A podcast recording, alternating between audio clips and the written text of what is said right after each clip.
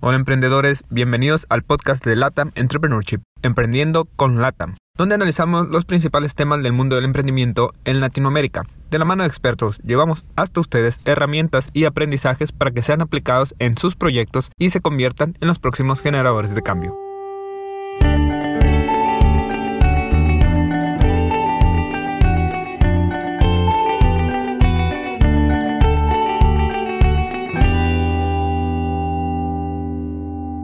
Hola emprendedores, les habla Gabriel Navarro, bienvenidos a otro episodio de Emprendiendo con Lata. En esta ocasión tenemos como invitado a Fabián Vargas. Fabián es de Costa Rica, es fundador y CEO de SeusWeb, una agencia digital especializada en posicionamiento en buscadores, desarrollo web y manejo de redes sociales.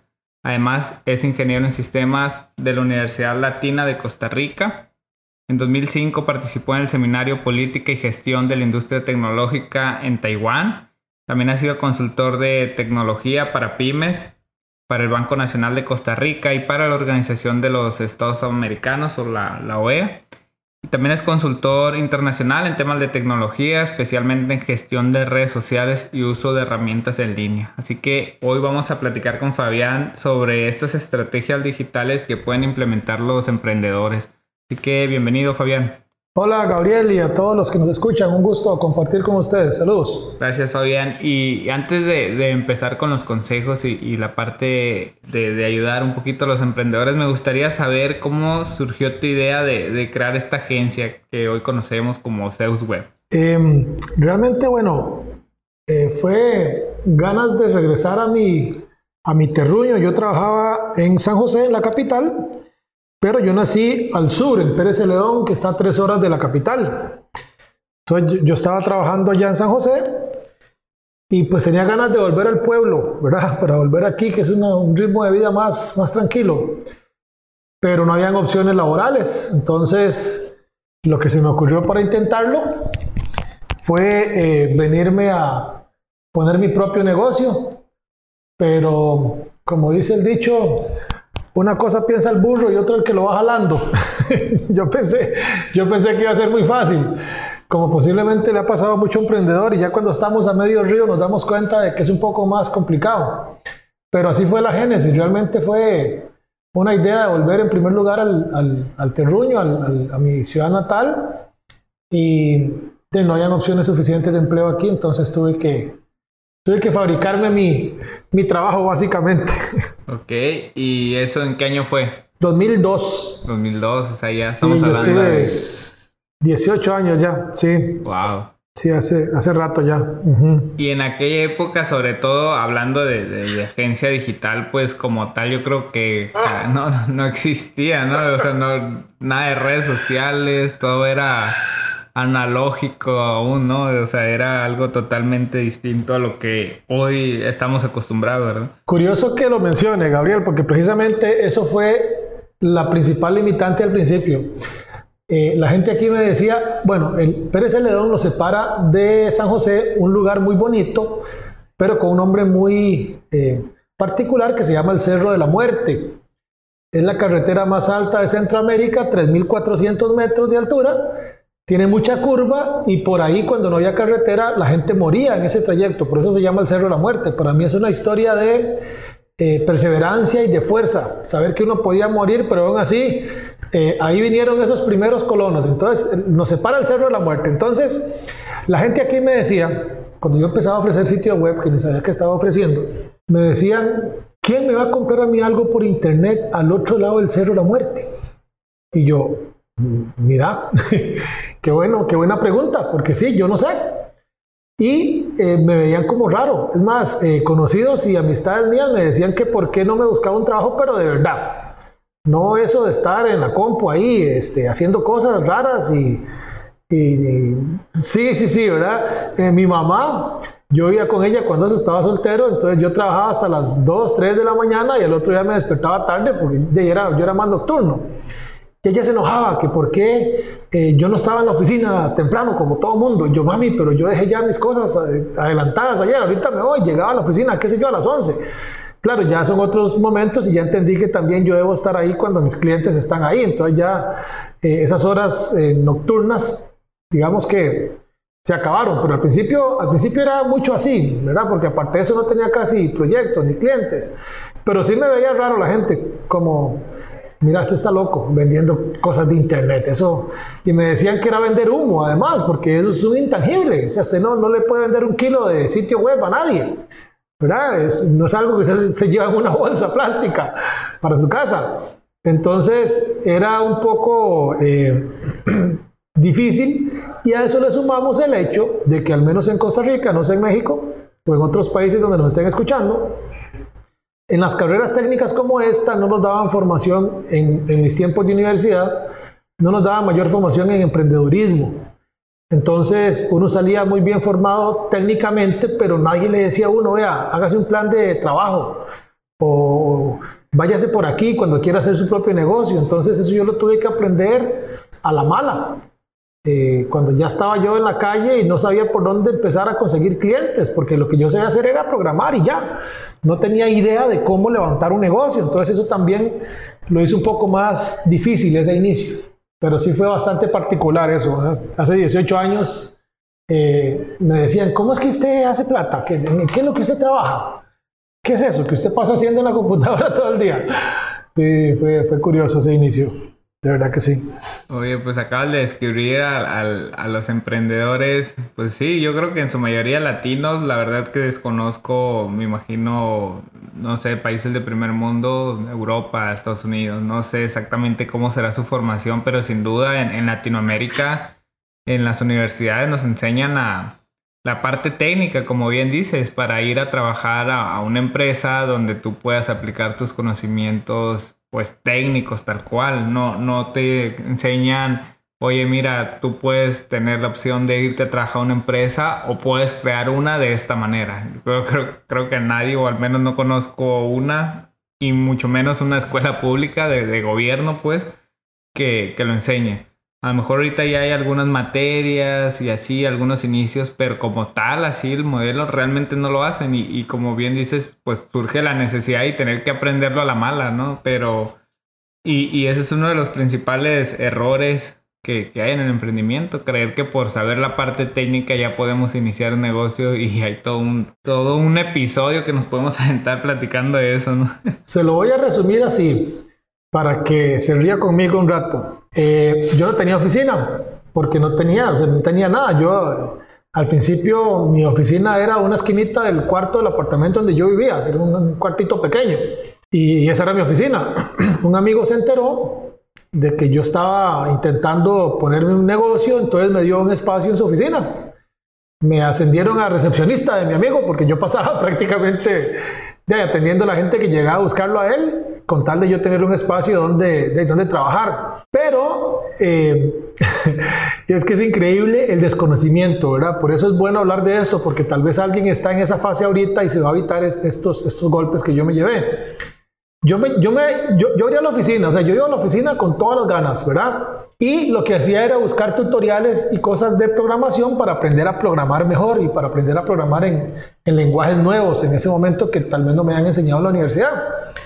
Y yo decía, para mis adentros, bueno, el que quiera un sitio web, aquí estoy, que venga y me busque. Yo creo que ni mi mamá sabía dónde estaba su oficina, ¿verdad? Menos iba a saber un cliente mío porque nadie me conocía. O sea, el grado de desconocimiento era tal que yo tenía ganas de trabajar, ganas de atender a la gente, pero no me daba por, por redactar una pequeña guía, un pequeño plan de, bueno, ya sé qué voy a hacer, pero ¿cómo hago para encontrar gente que, que, quiera comprar lo mío? Que fue lo que me enseñaron después, yendo a cursos y a charlas de cómo hacer un esbozo de un pequeño plan de trabajo. Entonces ya me lo resumieron muy sencillo. Busque unas 20 empresas con las que usted cree que pudiera trabajar, haga un pequeño acercamiento con cada una ofrézcales algo de valor, pero vaya y visítelos, tóquenle la puerta. Empecé a hacer eso, ya empecé a hacer eh, clientes, cosa que tal vez meses o años, tal vez el primer año, año y resto, fueron proyectos muy esporádicos los que aparecían y muy, muy por casualidad, no porque yo lo hubiera propiciado realmente. Y quizás en la realidad de muchos de nosotros al principio, y no solamente empezando, sino algunos con años, que abren la oficina esperando que hoy aparezca algo. Pero la esperanza no es una estrategia. Tenemos que tener una estrategia clara y esa estrategia no necesariamente tiene que ser un libro de 500 páginas. Si no tenemos nada, basta con decir, bueno, de aquí a fin de año quiero tener cinco clientes de este tipo. ¿Dónde están? ¿Cómo los busco? Y voy por ellos. Así fue como empecé a, salirme un poco de, de, mi zona de confort, donde estaba ahí sentado esperando que la gente llegara a encontrarme, ¿verdad? Era un poco, un poco eh, ilusorio eso, de que así fuera yo a crecer como empresa, porque definitivamente no... Y nadie sabía que yo estaba ahí, básicamente. Exacto, incluso pues eh, hay otro mito por ahí donde muchos creemos que los vendedores son, son malos, ¿no? Son aquellas personas que solo quieren estafarte, solo quieren tu dinero. Y, e incluso muchos emprendedores dicen, es que yo no soy vendedor, o sea, yo soy el emprendedor, yo soy el que sabe esto, pero dicen por ahí también que el que emprende también vende. Siempre tienes que estarte vendiendo y salirte, como dices, de la zona de confort. Tu caso, tú eras programador pero también tenías que venderte porque a final de cuentas, pues a lo mejor en ese momento cuando iniciaste estabas tú solo, como dices, tú en tu esquinita y después un espacio, pero antes de formar tu equipo y tener un equipo a lo mejor de ventas, pues eras tú y, si no vendías tú, pues no había negocio, ¿verdad? Correcto, y de hecho tampoco me dieron clases de técnicas de ventas y en todo caso, eh, voy a decir algo quizá un poco contra algunas técnicas de ventas convencionales. Yo no creo mucho en eso de técnicas de, venta para convencer a alguien que no quiere comprar. Ojo, no digo que eso no funcione para vender. Hay técnicas donde usted se mimetiza con el cliente y si él cruza la pierna, o se cruza la pierna y si él dice una palabra, usted la repite en formato de pregunta y cuando se da cuenta el hombre le firmó un contrato. Pero no necesariamente porque él quería, sino porque se sintió comprometido, obligado, etcétera y nunca me dieron un, curso de ventas de ese tipo y además cuando empecé a vender eh, lo hacía porque yo creía en lo que estaba haciendo. Entonces em, realmente era una, venta por, por convicción, no sé qué nombre ponerle, pero no era porque yo convencía a la persona o lo obligaba. Bueno, y otra cosa, los errores típicos que cometemos cuando empezamos. Eh, el producto valía 100 pesos por ponerle un precio. Y yo decía, bueno, vale 100 pesos. Y no me habían ni pedido descuento. Tal vez la persona decía ya en sus adentros, wow, qué buen precio, está muy accesible. Y yo le decía, pero si me lo compro ahorita, le, se lo dejo en 50 pesos. Y no me estaban pidiendo ni descuento. y eso es algo que nos pasa mucho y no está bien. Entonces, con el tiempo fui aprendiendo cosas. Eh, ahora hay mucha oportunidad, hay mucho podcast, eh, programas como este, que, uno puede seguir para, obtener ideas. Eh, de hecho, nosotros también ahora generamos videos todas las semanas en YouTube, en nuestro sitio web, redes sociales, para ir eh, trasladando un poco ese conocimiento con, con la gente que viene un poco más atrás y que eh, está en otra etapa que tal vez nosotros ya, ya superamos. Pero sí, este, uno tiene que salir a vender su producto, que ese es otro problema, porque al principio se dice, no, yo soy el jefe. El jefe de una microempresa que no tiene más empleados, ¿verdad? Y uno quiere vender, pero tener un ejército de vendedores porque yo soy el dueño, yo soy el jefe. Uno quiere darse como cierto tupé, cierto caché, pero no hay plata ni no hay equipo. Entonces o vende usted o no vende nadie. No, es que así toca. Así toca. Y así lo hicimos. Y, realmente... Em, hasta la fecha, yo me encargo de los negocios de la empresa, ya tengo a alguien que me ayuda en ese campo, pero eh, me gusta, me encanta y no lo hago por, por convencer a nadie, lo hago más asesorando a la gente, buscando qué le sirve y si le sirve algo distinto a lo que yo ofrezco, se lo digo también, yo no tengo ningún problema en eso, que creo que es donde a veces eh, nos, eh, nos encerramos mucho, de que queremos ser todo para todos y y no tenemos un enfoque y más bien eso nos causa problemas al final. Sí, sí, sin duda. Hasta estás tocando muchos temas ahí que, que dan para muchísimas horas de, de plática porque se nota que, que, pues ya pasaste 18 años y ya me imagino todas las anécdotas, historias, fracasos. Ya tengo callo hasta en las pestañas yo. Sí, me imagino. no, no, no. Esto, esto está para varios episodios, ¿eh? así que Vamos, vamos yendo un poquito al, grano porque la verdad es que, como te digo, yo me puedo aventar varias horas aquí, pero no sé tú. Oye, pues eh, estos 18 años me imagino que, te has enfrentado a muchos retos, entonces no sé cuáles son los principales retos a los que tú consideras que, han pasado por, esto, por estos años. Bueno, son varios en diferentes etapas, pero si pudiera eh, recordar alguno, diría continuar avanzando, especialmente cuando estamos empezando. Continuar avanzando aunque no veamos la luz de momento. Si creemos en el proyecto, si creemos en lo que estamos haciendo, si tenemos la convicción de que eso puede servir y consideramos que tenemos algo que aportar a la comunidad, a los clientes que nos puedan comprar, no abandonarlo muy rápido. Es que a veces ahora en Internet nos pintan todo como haga su sitio web hoy, mañana es millonario. Eh, y no ocupa saber nada, usted nada más este, haga dropshipping y en 15 días ya millonario y en automático. O sea, se lo pintan a uno tan fácil todo que uno dice, puña, ya llevo 22 días con este proyecto y no he vendido nada. Por favor, yo lo pongo así, es como querer adelgazar, pero comienza nada solo el primero de enero. Porque era mi, mi, plan de año nuevo y después de ahí nunca volví a ver la ensalada, ni fue al gimnasio, ni hice nada para, para, para bajar de peso o para, o para tener, eh, yo lo digo así también, queremos eh, los, los, cuadritos en el abdomen, pero sin hacer los abdominales. Está, está, complicado, ¿verdad? Está complicado. Hay que pasar por ese dolor y por ese sacrificio, por ese sudor. Entonces, yo pasé dos años y medio sin recibir un salario fijo. Es más, sin saber si mañana iba a haber plata o no saliendo con mis gastos apenas, apenas. Una vez un primo me lo dijo muy claro, a mí me hizo gracia porque me dice, aquí en, Costa Rica decimos mae, como decir allá en México, no sé, carnal o compa o cuate, no sé. Pero me dice, mae, a usted le tiene que gustar esto bastante porque pasar dos años y medio sin recibir plata y yo, híjole, sí, sí, sí, de veras me gusta mucho. Y me llenaban cosas que no eran de plata.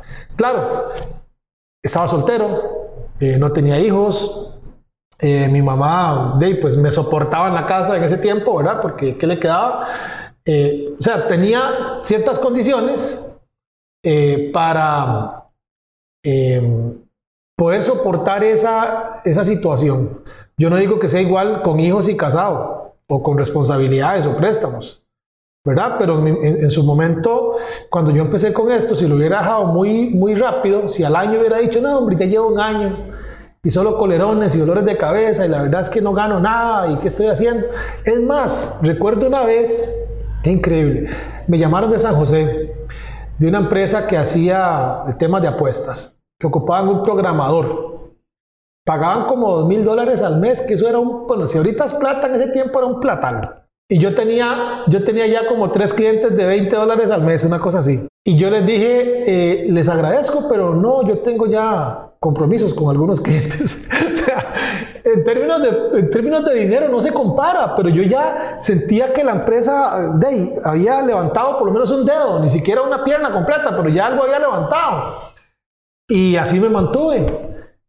Eh, entonces, no esperen que las cosas... Eh, Salgan bien a la primera y enfóquense en el resultado final. Por eso es importante tener un pequeño plan. Que ustedes dicen, voy es para allá. Que no lo distraigan las, sirenas, los ruidos, el, polvo que se pierden del camino, no saben si van para adelante o para atrás, no, yo voy para allá. Tengan ese punto fijo y eso les va a ser más fácil y más llevadero el no ver resultado muy pronto. Porque sí, uno empieza con mucha ilusión. Es más, yo cuando empecé mi empresa, yo hice números rápidamente. Yo dije, bueno, en el centro de la ciudad hay, póngale que 500 negocios, ¿ok? Digamos que la mitad me compren, que serían 250. Digamos que cada uno me pague 5 mil colones. Híjole, eso sería 1.250.000 colones. ¡Wow! Ya con eso vivo. Y agarré el bus y me vine. Claro, ni 10 negocios estaban dispuestos a pagar ni siquiera mil colones. ¿Verdad? Entonces yo hice mi plan muy rápido, pero el mercado no me lo validó y me tocó empezar a construir de, cero, pero, pero en el fondo lo que les eh, recalco es no abandonen muy pronto ese sueño, eh, no va a dar resultados inmediatos, pero va a valer la pena si es algo en lo que ustedes realmente creen. Si entran por hacer plata nada más, Posiblemente abandonen rápido porque si no ven plata voy para otro lado. Pero si es su misión de vida, si es lo que ustedes quieren definirse como meta, como norte, yo con 18 años después, Gabriel, todos los días me levanto con ganas de venir a la oficina.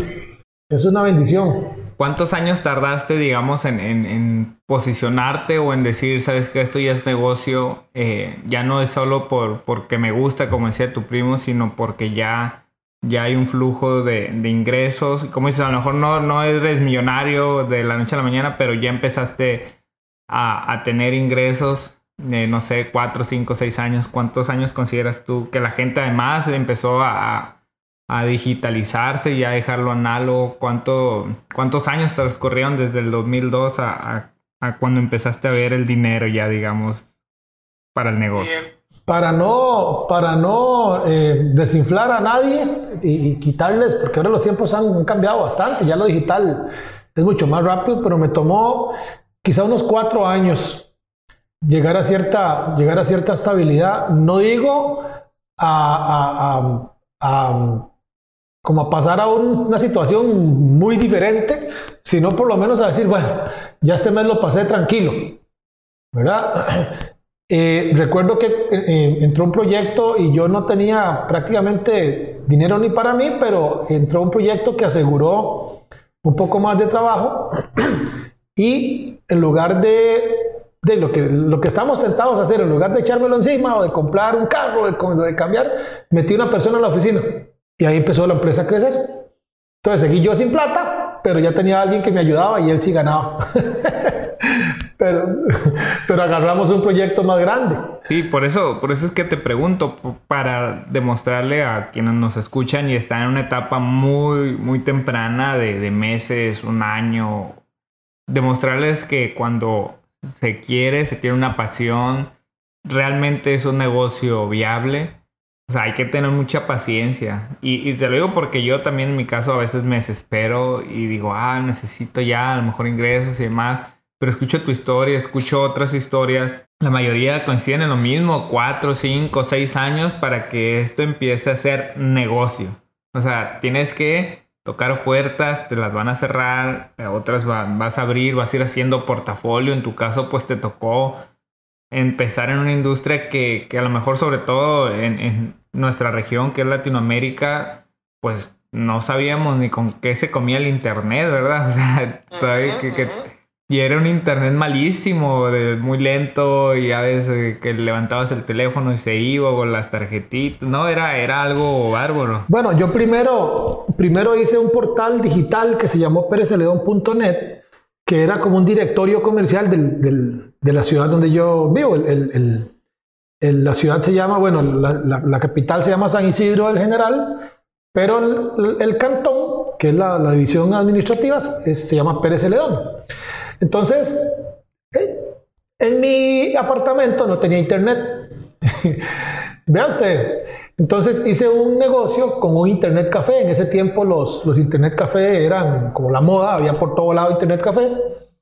Entonces yo iba en mi apartamento, trabajaba los archivos para subir al sitio web en disquetes, cuando ese tiempo no existían las, las USB o las llaves mayo, le decimos aquí.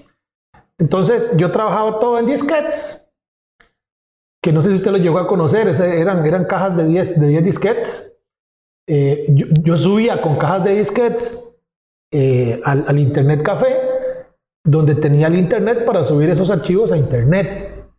Y a veces se me quedaba algún condenado disquete o alguna caja de disquete y tenía que bajar de nuevo a la casa a buscarlos y volver a subir.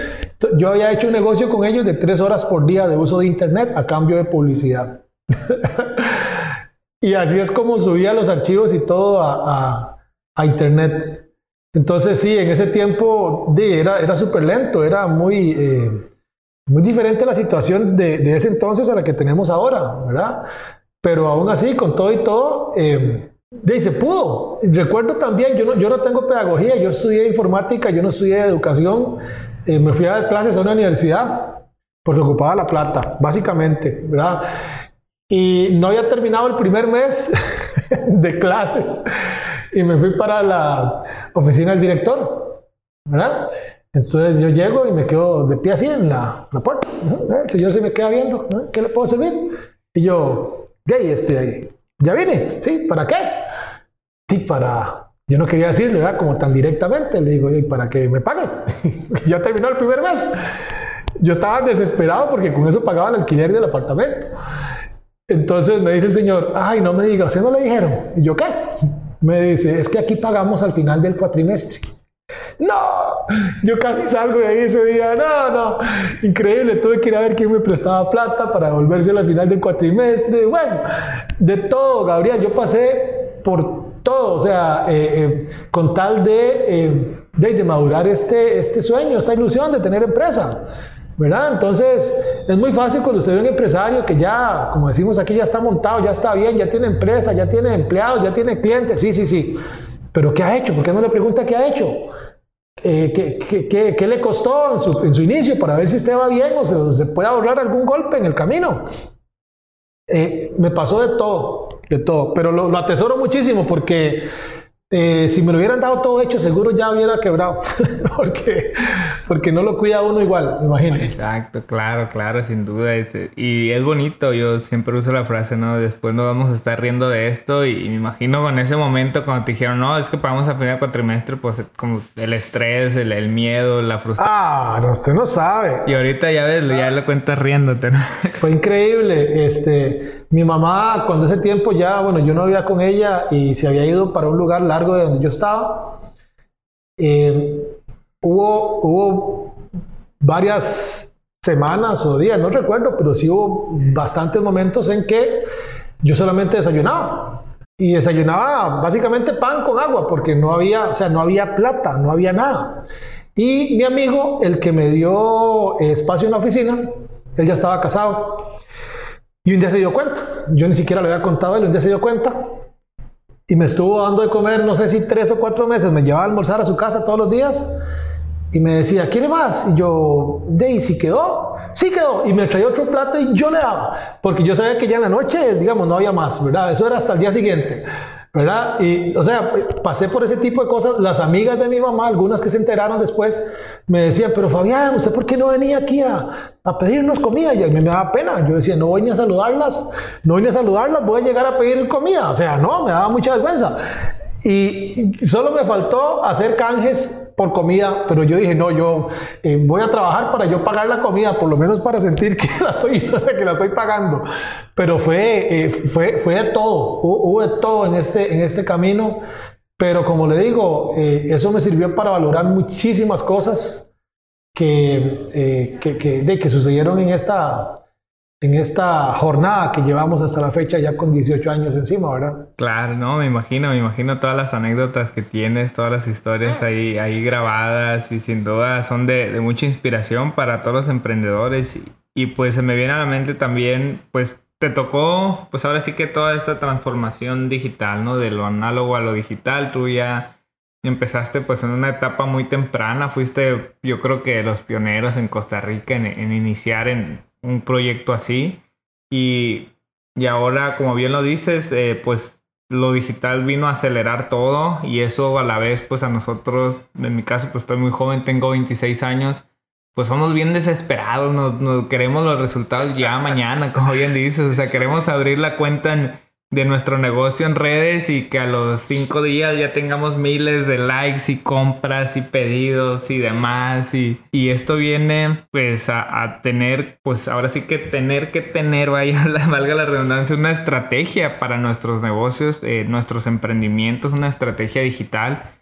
Y tú pues ya ya ya conoces no 18 años ya sabes y, a eso te dedicas a posicionar a las empresas de manera digital. ¿Por qué es importante pues tener una estrategia digital en un emprendimiento, Fabio? No, no diría que solamente un emprendimiento, diría que en, empresas básicamente de cualquier tamaño, ¿verdad? Porque es lo mismo la estrategia empresarial, que es bueno tenerla, pero llevada a lo digital. Eh, ¿qué, qué me, ¿En qué me ayuda una estrategia digital a orientar los esfuerzos? Porque en esto, por ejemplo, todos los días sale una herramienta nueva. Todos los días hay un modelo de negocio nuevo. Todos los días hay una posibilidad nueva. Entonces, si yo no estoy enfocado eh, y no estoy eh, bien eh, enterado o bien centrado en lo que yo quiero hacer, Después que empiezo a caminar, lo que decía hace un rato, hoy camino para acá y paso mañana me devuelvo para allá y el lunes digo, no, no, mejor voy de nuevo para allá. Y cuando me doy cuenta pasó el año Y empecé, nada más cambié la foto la portada del sitio web, que nunca, nunca terminé de, de, de, de, decidirme qué otras secciones quería ponerle o qué otras cosas quería hacer. Eh, me dice una, una, señora un día de eso, es que yo cuando entro a Facebook eh, y veo ese montón de mensajes, uy, yo mejor cierro eso. Y es, es dueña de negocio. Y yo le digo, pero ¿cómo? ¿Por qué? Me dice, es que mucho, mucho. Escriben un montón y solo para preguntar precio y nadie compra. Le hago, pero ¿usted cómo sabe? Y además, esa es la gestión en, en, Facebook. Usted no sabe cuál compra y cuál no compra. El que le preguntó precio o cuánto vale, puede hacer que ese sea su cliente. Eh, tenemos que atenderlos. Entonces, con una estrategia, yo veo desde cosas tan sencillas como cómo responder los mensajes de correo, eh, cómo responder los mensajes que recibo por redes sociales, qué tipo de contenido voy a estar compartiendo en mis redes sociales. Ojo, que no tiene que ser siempre cosas de venta. Interactúe con sus seguidores, cuénteles qué hace, enséñeles un video de sus procesos. Si hace cosas manuales, haga un video contando, que ellos sepan que usted lo hace y no lo trajo de, no sé, de otro país y lo revende y dice que usted lo hace. Porque ahora hay de todo. Con cualquier celular puede hacer uno un video sencillito y compartirlo con sus seguidores. Eh, una estrategia me ayuda a definir las frases clave donde yo debería competir en Google. Muchas veces hacemos sitio web y como no teníamos sitio y ya hoy sí tenemos y yo vendo tazas para tomar café o tazas para o copas para vino, lo que sea. Entonces yo asumo que cuando alguien busque tazas para café o copas para vino en Google, yo voy a salir de primero porque como yo vendo eso y realmente no porque no estoy solo en el mercado, porque mucha otra gente sí hizo su trabajo de optimizar, de, mejorar su sitio web. Entonces, en la estrategia, yo debo inclusive definir, bueno, cuáles son las palabras clave donde yo sí debo aparecer, qué acciones debo hacer, qué tipo de contenido debo crear. Este mes, el que sigue, el trimestre. Es más, en su estrategia usted debe definir cuáles fechas son importantes para usted. Hace poco tuve una charla, el Día de la Madre aquí fue el sábado que pasó, el 15 de agosto. Tuve una charla el martes, previo al Día de la Madre. Entonces yo les hablaba a la gente de, que estaba en la charla de aprovechar la emoción colectiva. Eran de la industria textil, vendían ropa y cosas, eh, diseñadores, ese tipo de cosas. Y les pregunté, ¿qué hicieron para el Día de la Madre? ¿Cuál es su, cuál es su propuesta para este Día de la Madre? Solo una señora tenía algo listo. El resto nadie. Entonces, como a veces vamos por ahí sin estrategia, se nos llega el día del padre, se nos llega el día de la madre, se nos llega el día del niño, el día de la secretaria, el día de la enfermera, lo que sea.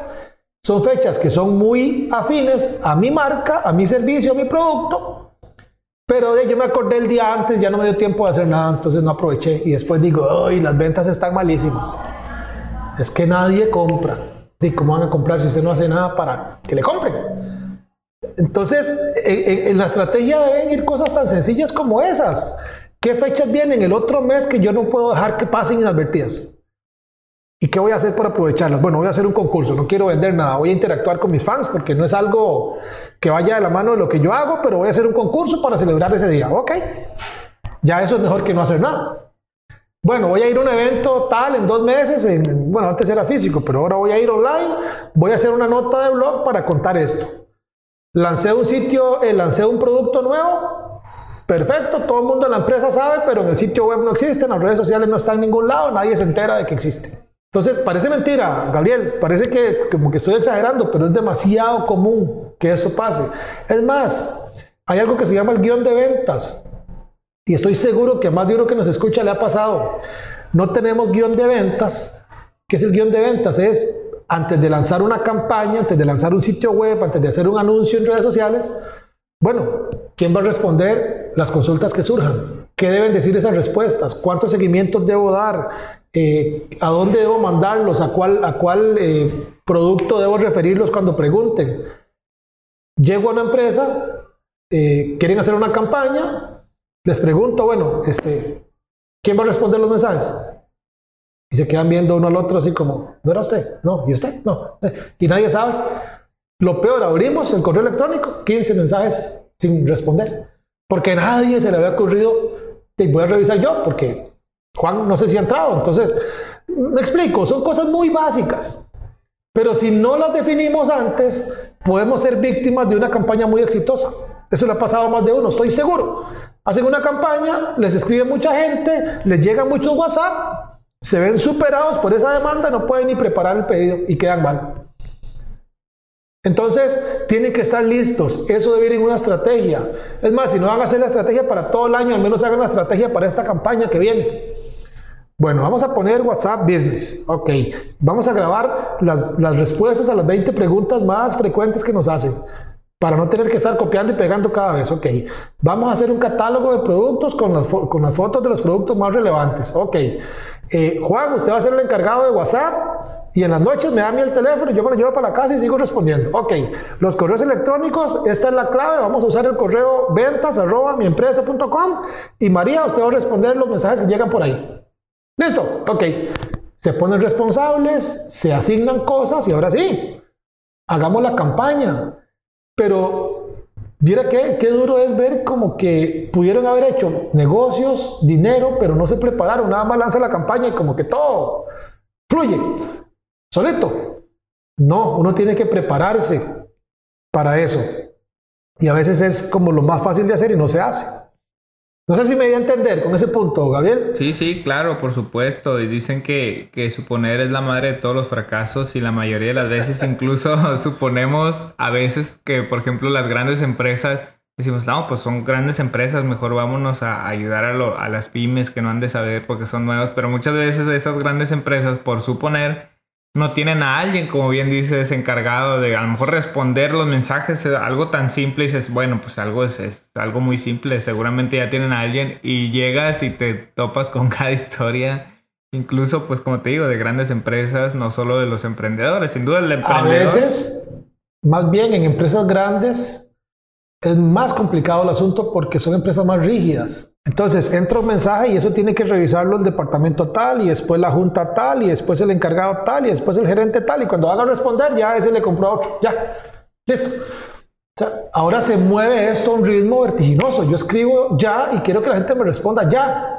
Bueno, hay herramientas para apoyarse con eso. Hay herramientas como chatbots, por ejemplo, que los que no lo han escuchado pueden buscar chatbots para Facebook no, son las famosas tres respuestitas que le da uno a Facebook, sino son conversaciones que el, el, el robotcito, el chatbot, sostiene con la gente para decirle, ¿a qué hora abren?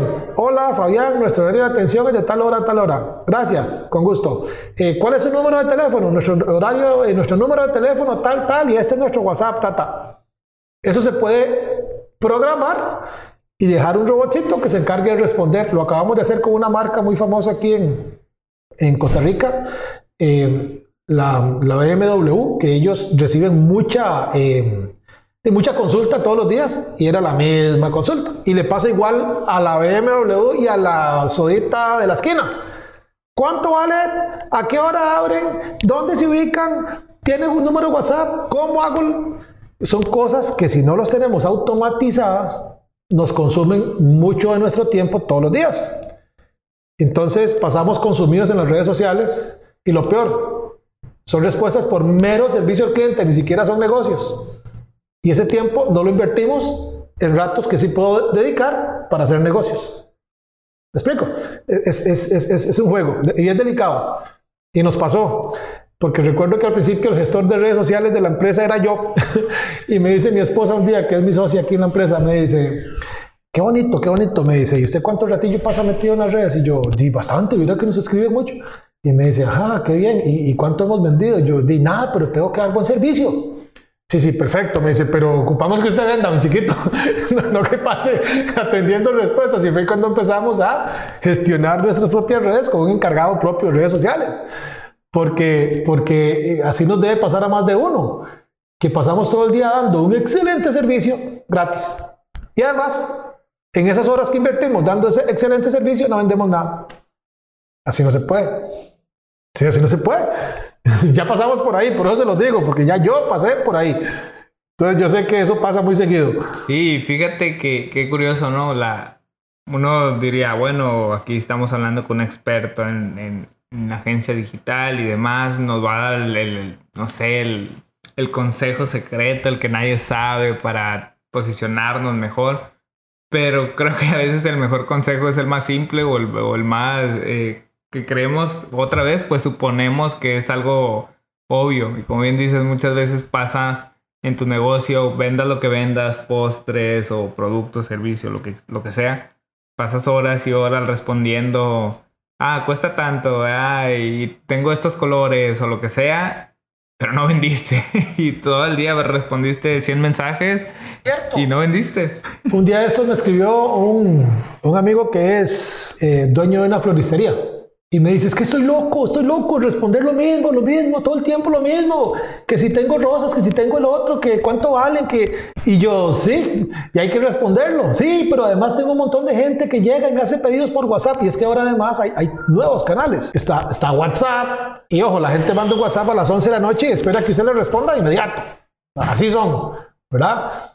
Este, te, mandan un mensaje de Messenger a la, a 1 de la mañana y esperan que usted responda. Bueno, un, chatbot puede hacer eso precisamente y liberarles ese tiempo para que ustedes se encarguen de otras cosas. Entonces sí, sí es muy importante, ¿verdad? Y, es parte de nuevo, es parte de una estrategia. Eh, a mí me hizo gracia, al principio no me hizo gracia cuando mi esposa me, me, hizo ver esa cantidad de tiempo que yo pasaba en las redes atendiendo consultas, pero después ya viéndolo con cabeza fría yo decía, fue puña, sí, Sí, sí, sí, qué montón de tiempo.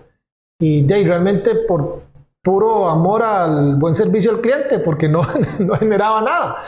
Muchos pueden estar ahí en este momento. Entonces, bueno, no, si no tienen eh, posibilidad o si no quieren implementar un chatbot porque les gusta que todo sea personal y todo, bueno, metan a alguien un medio tiempo. Pero si el tiempo de ustedes es más valioso produciendo negocios que respondiendo, vale tanto, nos ubicamos en tal lugar, eh, este es mi número de teléfono, y esas horas no, no las ponen en, hacer más reuniones, en generar más negocios, eh, bueno, o tal vez les sirva más eso y contratar un vendedor, yo no sé. El asunto es que el día tiene las horas que tiene, y lo que usted hizo, lo hizo, y lo que no, pues ya, ya, ya no se hizo.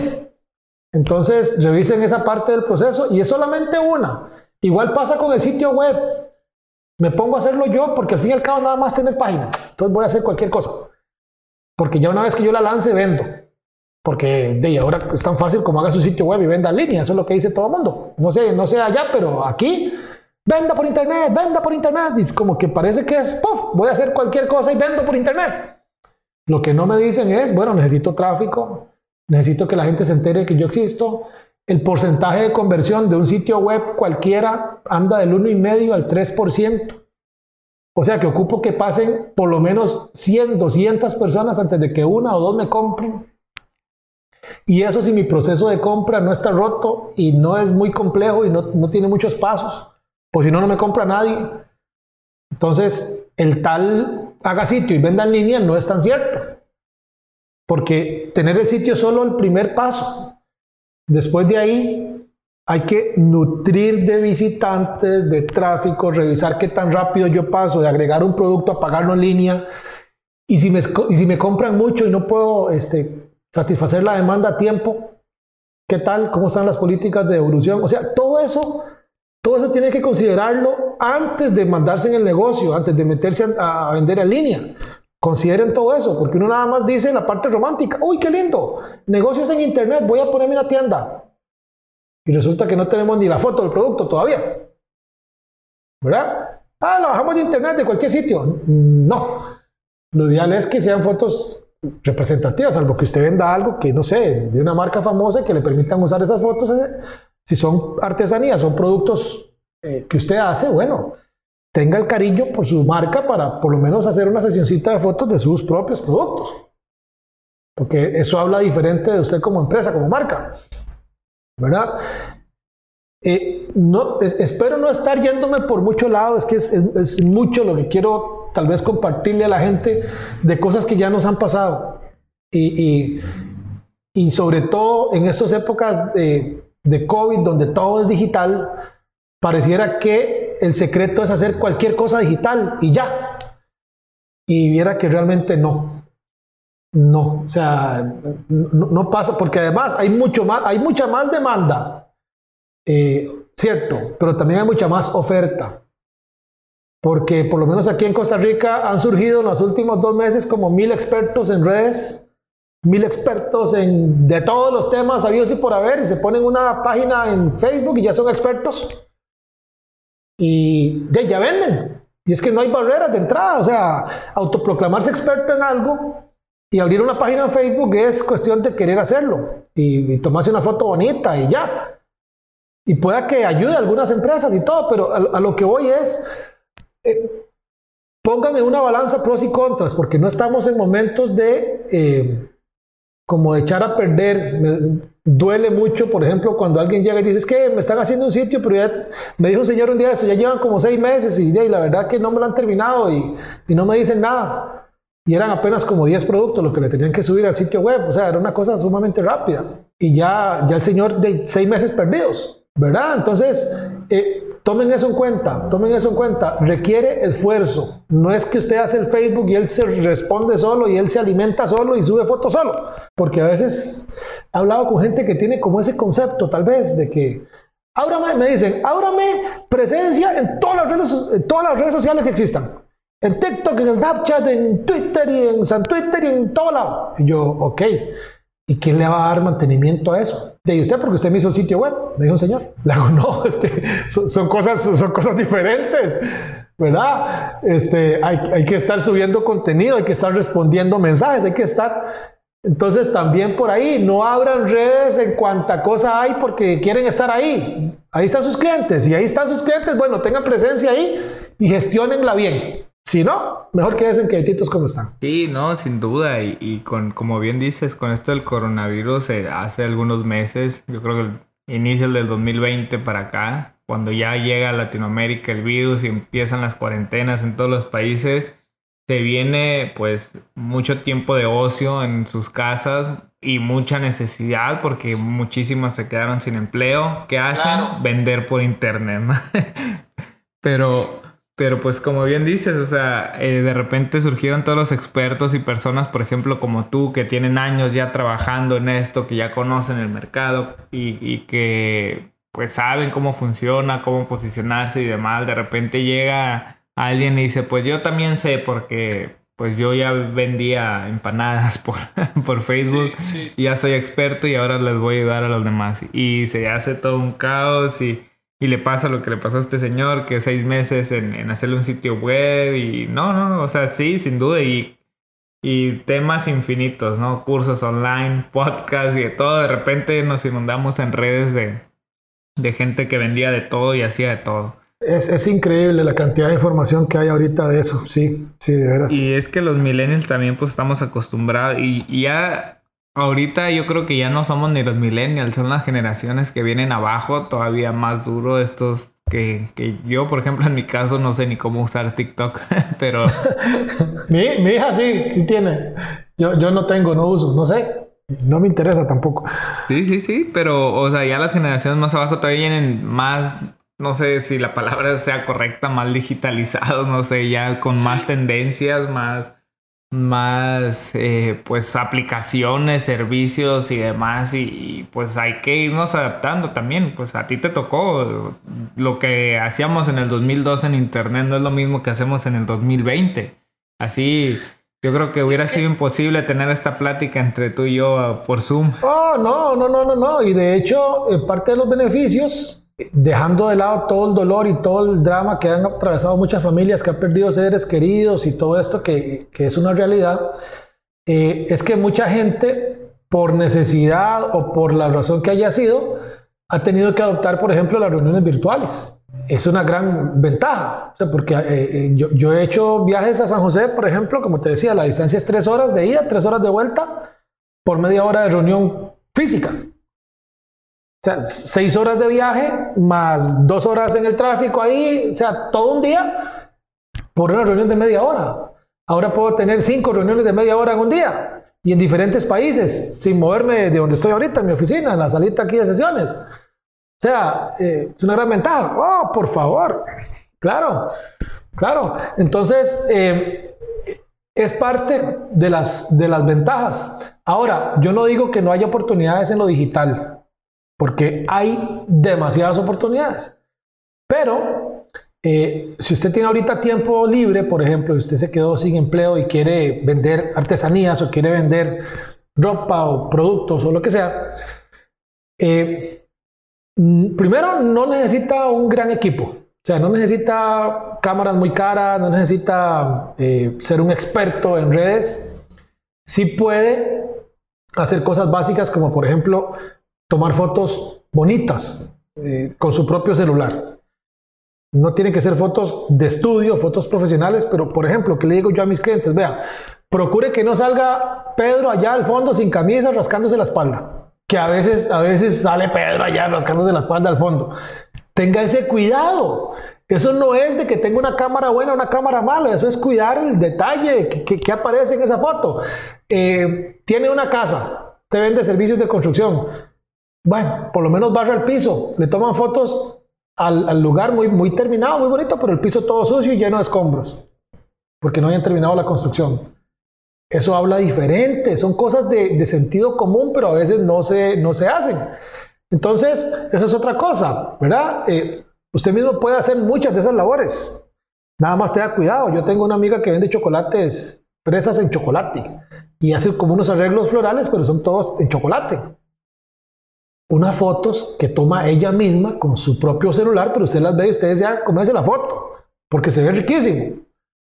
Lo cuida súper bien, los detalles. Entonces, no hay tal de que, ah, es que yo no tengo una Nikon de 6 mil dólares. No, no, no, no la ocupa. Primero tiene que llevar un curso para aprender a usarla. O sea, es un desperdicio si no sabe usar la herramienta. Entonces, con su mismo celular, usted puede hacer lo que decía hace un rato, puede hacer videos, puede hacer em, eh, fotos y tener constancia. Cuando tenemos esa estrategia, eh, la ventaja que tenemos es que ya yo hoy sé de qué voy a hablar el mes que viene.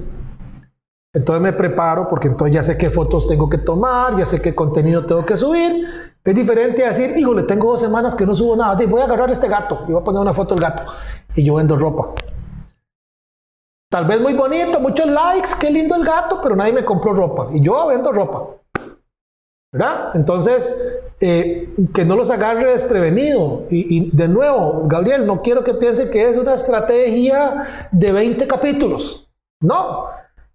Y tampoco tiene que ser algo a 5 años plazo, hágala 15 días a futuro y se acabó. Además, en esos tiempos con tantísima incertidumbre, ¿verdad? Vamos, vamos mes a mes, vamos semana a semana. Eh, que no se sabe si van a volver a cerrar, si van a volver a abrir, si, si, si, si puedo vender, si no puedo vender. Entonces, bueno, vaya haciendo planes cortos, pero no se quede sin, sin al menos una pequeña estrategia, ¿verdad? Eso es muy, muy importante. Y, yo creo que muy, muy buenos emprendimientos o ideas de negocios nunca salen a la luz porque queremos, como tú dices, a lo mejor el mejor equipo, la mejor cámara, el mejor sitio web, el mejor todo.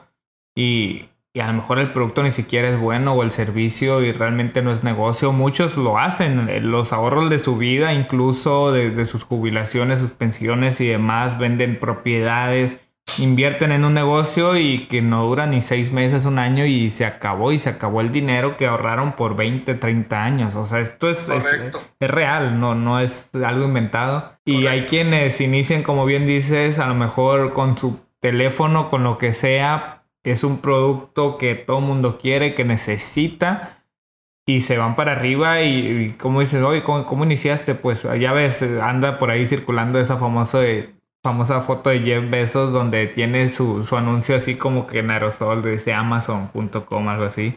Y ahora vemos a Amazon y, y, si lo imaginas como el gigante que es ahora y ves esa foto, ah. pues que pareciera algo imposible, ¿no? Pero hay quienes seguramente a lo mejor pensaron en, esa idea antes que él, pero querían tener todo perfecto y nunca la lanzaron y ahorita se están dando de topes con la pared por no haberlo hecho. Así que... Eso que usted dice es, es, muy cierto. Yo estoy ahorita en un, en un curso de formación de mentores eh, y nos decía ahí una de las profesoras en una clase un día de estos que en época de incertidumbre, y, y qué mejor época de incertidumbre que esta, que creo que ha sido inédita, en época de incertidumbre es mejor hacer las cosas correctas que correctamente. Entonces yo me quedaba así como, bueno, ¿qué querrá decir esa frase? ella dice, y el ejemplo que nos puso me hizo gracia, porque dice, digamos que usted vende los zapatos más bonitos, tiene una línea de producción depuradísima, no hay desperdicio, todo súper bien. Pero resulta que en este momento la gente no sale a reuniones. Entonces quizá lo correcto ahorita sería hacer accesorios para cuando salgan en cámaras en Zoom, puedan lucir aretes o puedan lucir un accesorio en el cabello, puedan lucir una bufanda Tal vez no es lo que estamos acostumbrados a hacer, pero sería lo más correcto, lo más adecuado en este caso, en vez de decir, no, yo vendo zapatos y yo muero haciendo zapatos porque... Y nadie está comprando ahorita zapatos. Hasta que puedan volver a salir, hasta que puedan... No digo que esté pasando, es a modo de ejemplo, ¿verdad? Porque yo no sé qué tanto están las ventas de zapatos en este momento. Puede ser que estén en lo más y mejor, ¿verdad? Pero, pero el, el, el punto es ese. No decir, no, es que esto es lo que yo sé hacer. Y la verdad es que ya eso es lo que voy a seguir haciendo. No sabemos cuánto va a durar esta situación y quizás lo más conveniente ahorita sea que usted se replantee lo que usted estaba haciendo. Y si me permite, quiero nada más también regalarles un ejercicio que hicimos esa semana pasada en esta misma clase de mentoring. Son, son, me gustó por lo sencillo. Son tres cosas que debemos plantearnos, porque a veces abrimos la oficina y a como la abrimos la cerramos. O sea, pasamos todo el día haciendo un montón de cosas, no sabemos si eran las cosas adecuadas o no sabemos si eran las cosas que teníamos que hacer, pero cuando nos dimos cuenta ya cerramos de nuevo y mañana abrimos otra vez y así se nos van los días, se nos van los meses. Preguntémonos tres cosas. ¿Qué necesito empezar a hacer ahorita que no esté haciendo? Inclusive puede ser algún proyecto que usted haya pospuesto el año pasado, hace tres meses. ¿Qué debería empezar a hacer en esta época? ¿Qué estoy haciendo que podría o debería dejar de hacer? Que ya el mercado no reacciona igual, que ya este, la gente no, eh, no, está, no está comprando igual. Tengo un amigo que tuvo que cerrar un negocio, un restaurante, porque en lo más duro de la pandemia, él abría tenía personal, tenía electricidad, compraba comida, etcétera, etcétera. Perdía como, no sé, 100 mil, 150 mil, como, digamos que perdía como 300 dólares por día, porque no llegaba nadie. Entonces al final decidió cerrar porque dice, es que me voy a quedar sin los ahorros que tenía, tratando de sostener el negocio abierto y al final igual voy a tener que cerrarlo. Entonces él supo identificar a tiempo que debía parar y de hecho ya ahora pudo agarrar otro local comercial y le está yendo bastante bien, pero porque en su momento decidió parar lo que estaba haciendo. ¿Y qué debería yo seguir haciendo que me está funcionando bien y qué debería potenciar? A veces vamos como en automático. Plantees eso, ¿qué debo empezar a hacer que no he hecho? ¿Qué debo parar porque ya no es rentable, ya me sale muy caro producirlo, ya no se está vendiendo igual?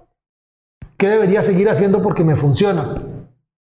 Les aseguro que haciendo este pequeño ejercicio a conciencia, pueden encontrar cosas interesantes. Y no lo haga solo. Si tiene empleados, si tiene colaboradores, pregúnteles. Sin pena. Apóyese. Aquí, eh, la línea aquí es muy horizontal. Todo el mundo opina en la oficina. Yo me apoyo en el equipo que tengo porque son profesionales y por algo están con nosotros. Y de veras que nos dan muy buenas ideas. Entonces, eh, es un ejercicio sencillo ¿Qué debo empezar? ¿Qué debo parar? ¿Y qué debo seguir haciendo? Hoy en la noche, no sé cuándo va a salir esto, pero cuando lo escuchen, eh, si no han hecho esa, esa práctica, salgan del modo automático y tírense un poquito a lo estratégico y piensen un poquito a futuro. ¿Qué ajustes debería hacer en mi empresa, en mi proceso, en mi emprendimiento? Indistintamente si tengo 15 años o, o, o 3 meses. Es importante no hacer las cosas sin, sin plan, sin estrategia, ¿verdad? Porque nos puede ir muy, muy, eh, muy bien si simplemente sacamos un ratito para, eh, para ponerle un poco de, de, de, intención a las cosas que hacemos. Buenísimo, Fabián, buenísimo. La verdad es que nos has compartido ya no solo consejos, sino también ya estrategias y hasta una tarea bastante interesante de, reflexión que sin duda les, les, va a servir a los emprendedores. Ojalá les sirva. Sí, yo estoy seguro que sí. Y, y para no alargarnos mucho, yo la verdad te agradezco mucho tu tiempo y claro que está la puerta abierta para un segundo episodio porque pues hay muchísimas cosas para contar.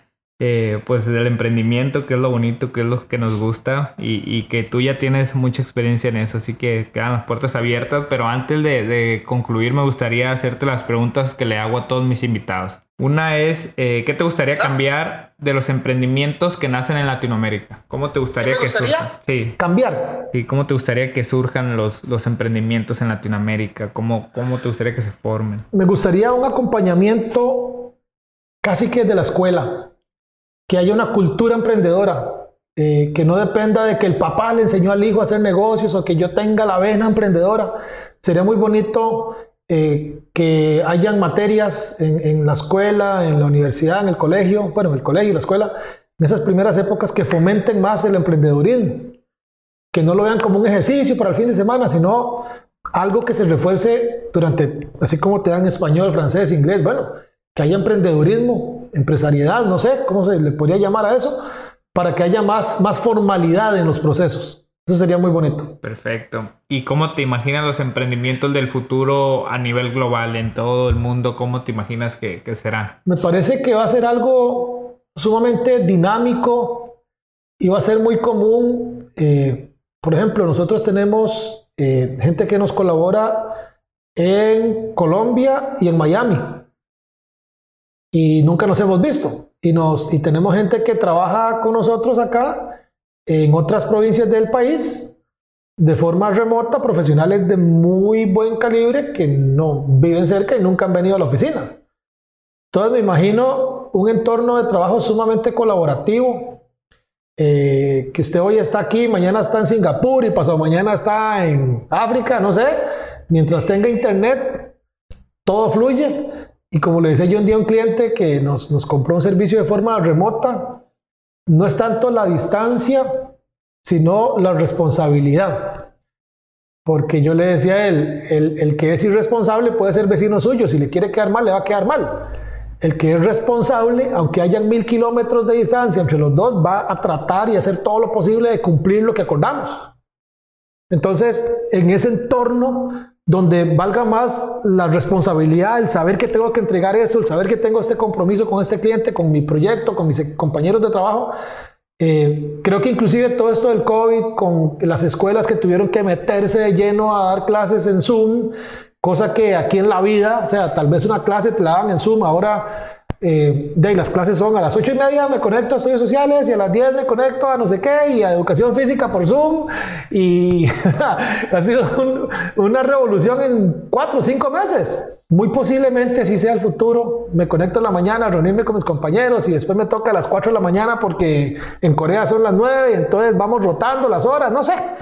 Creo que por ahí podría ser una cadena muy, eh, muy internacional de, de, de, emprendedores y de colaboración. Perfecto. Oye, ¿y cuál es la característica que consideras más importante que todo emprendedor debería de tener? Uy, la perseverancia. ¿Por qué? Me parece a mí, por lo que hablábamos al principio, porque eh, si, queremos, si queremos salir hoy y mañana estar ya de, como, como si tuviéramos trayectoria y, y con 20 clientes haciendo fila y recién abrí, y cuando yo veo que no, eso es algo que me, que me mm, procuro inculcarle de alguna forma a mis hijos. Por ahí leí en algún momento que eh, están acostumbrados nosotros, cuando estábamos en la escuela, las caricaturas eran los lunes a las 5 de la tarde. Si usted no las vio lunes a las 5 de la tarde, se las perdió. Las series eran los martes a las 6 de la tarde. Aquí hago un programa los lunes a las 7 de la noche, El Planeta Azul que era solo los lunes a las 7 de la noche usted tenía que esperarse hasta el lunes siguiente para verlo. Ahora sale una temporada de Netflix y la vemos en todo el día. Ahora queremos algo, lo buscamos y lo tenemos ahí, inmediato. Entonces, como que queremos que todo sea tan inmediato que cuando algo no sale bien nos frustramos. Entonces, eso es un musculito que hay que ejercitar, el de la perseverancia, el de, bueno, hoy no salió bien, voy a corregir y mañana voy de nuevo porque eh, conozco gente que le dedica solo tres meses de esfuerzo a un proyecto y como no funciona va para el próximo y va para el próximo, ya llevan cinco años trabajando a tres meses en una cosita y tres meses en otra cosita.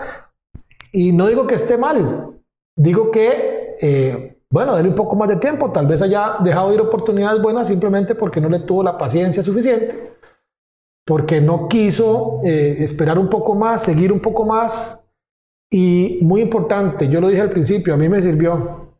Si lo hace solamente por la plata, posiblemente va a ser más frustrante todavía. Tiene que haber una motivación adicional de fondo. No digo que vayamos a hacer Caritas o la Cruz Roja, ¿verdad? Y que todo va a ser de, de beneficencia y que nosotros... No, no, no. Pero que el dinero no sea la única motivación, porque a veces es lo último en llegar la plata. llega, todo, llega todo antes. Entonces, que tengan esa perseverancia, que no tengan miedo a asociarse con gente. Esa es otra cosa que aprendí con el tiempo. veía a alguien que hacía algo parecido a mí como mi enemigo y mi competencia, y puede ser su aliado y juntos pueden agarrar un proyecto más grande. ¿Por qué no? Y de hecho hemos hecho alianzas estratégicas con gente que en el papel es mi competencia. Pero si hay, si hay ética de por medio, si se sabe respetar que ese cliente es de él y yo voy a colaborar con esa parte, no voy a empezar a tratar de jalármelo para acá y, y a quebrar esa confianza que me tuvieron. Podemos hacer bonitos negocios juntos, aunque hagamos lo mismo. Hay demasiados clientes. ¿Para qué ponerse uno a, a ponerse ahí de, de, de, de sospechoso con, con, el vecino que puede ser mi aliado? ¿Por qué no? Eso les puede funcionar también. Eh, asociatividad, sinergias. Uh -huh. Perfecto, perfecto, Fabián. Pues ya para ir terminando, por favor, compártenos tus redes sociales, tus medios de contacto, dónde te pueden encontrar, dónde pueden encontrar tu empresa para, pues, por si tienen alguna duda, algo que, que quisieran preguntarte. Con mucho gusto. Eh, la empresa son, son letras. Voy a editar las letras porque cuando, cuando pensé en esto, eh, no, no pensé que iba a ser tan complicado. La empresa se llama Zeus son cuatro letras, Z-E-W-S. Y además, web como de sitio web, W-E-B. Entonces, en todas las redes sociales estamos como Zeus, Z-E-W-S, web. Y nuestro sitio web es zeusweb.com. Y eh, mi correo electrónico es F de Fabián, Vargas, todo seguido, arroba Z-E-W-S-W-E-B.com. Y yo en las redes sociales, en Instagram, en LinkedIn, en Facebook, estoy como Fabarpi de Fabián Vargas Picado con V. Como Fabarpi. Y bueno, por si alguien quiere también un WhatsApp, que ahora es una forma tan, de hecho nos contactan de México por WhatsApp bastante seguido, es eh, 506 8888-9397. Ese es mi número de WhatsApp. Eh, si en algo puedo ayudarles, alguna guía, alguna... Sería mejor esto o aquello. No todo, de nuevo, no todo es, eh, si me paga le digo. No, no, a mí me dieron la mano muchísimo, muchísimo cuando estaba empezando. Y inclusive por eso estoy en la formación de mentores ahora, porque me inscribí en eso, porque quiero también eh, poder transferir conocimiento, pero con, con con estrategia, no simplemente porque se me antojó, sino llevar una formación para poder hacer eso eh, de forma efectiva. Entonces, si yo puedo colaborarles en algo, con mucho gusto. Perfecto, Fabián. Pues muchas gracias, muchas gracias por haber estado acá, por compartir tu tiempo, tu experiencia, tus consejos. Como te digo, queda la puerta abierta porque creo que quedó muchísimo, muchísimos temas pendientes ahí por platicar o por extendernos, así que igual quienes nos estén escuchando en los comentarios o, o, mándenos un mensaje si tienen alguna pregunta y con gusto se la hacemos llegar a Fabián o igual. Claro que sí, con muchísimo gusto. Así que muchas gracias Fabián. Y algún día podré ir a México. Ya, ya fui a Guadalajara una vez, pero conocí el hotel, el centro de convenciones y una calle muy famosa donde hay un montón de restaurantes y eso fue. no, no, conocí más, fueron tres días. Quiero ir de nuevo a conocer, en algún momento se nos hará posible. Claro, claro Gabriel. que sí, bienvenido cuando gustes y igual nosotros algún día estaremos por allá en Costa Rica, así que pues muchas gracias. Pura vida, cuando quiera. Exacto. gracias Gabriel, muchísimas gracias, muy amable. Emprendedores, si les gustó el episodio, por favor califíquenlo, dejen sus comentarios y suscríbanse en la plataforma que nos escuchan. Síganos en nuestras redes sociales, Facebook, Instagram y LinkedIn, nos encuentran como Latam Entrepreneurship. Y por último, comparte este episodio con más emprendedores para crecer juntos en nuestros proyectos.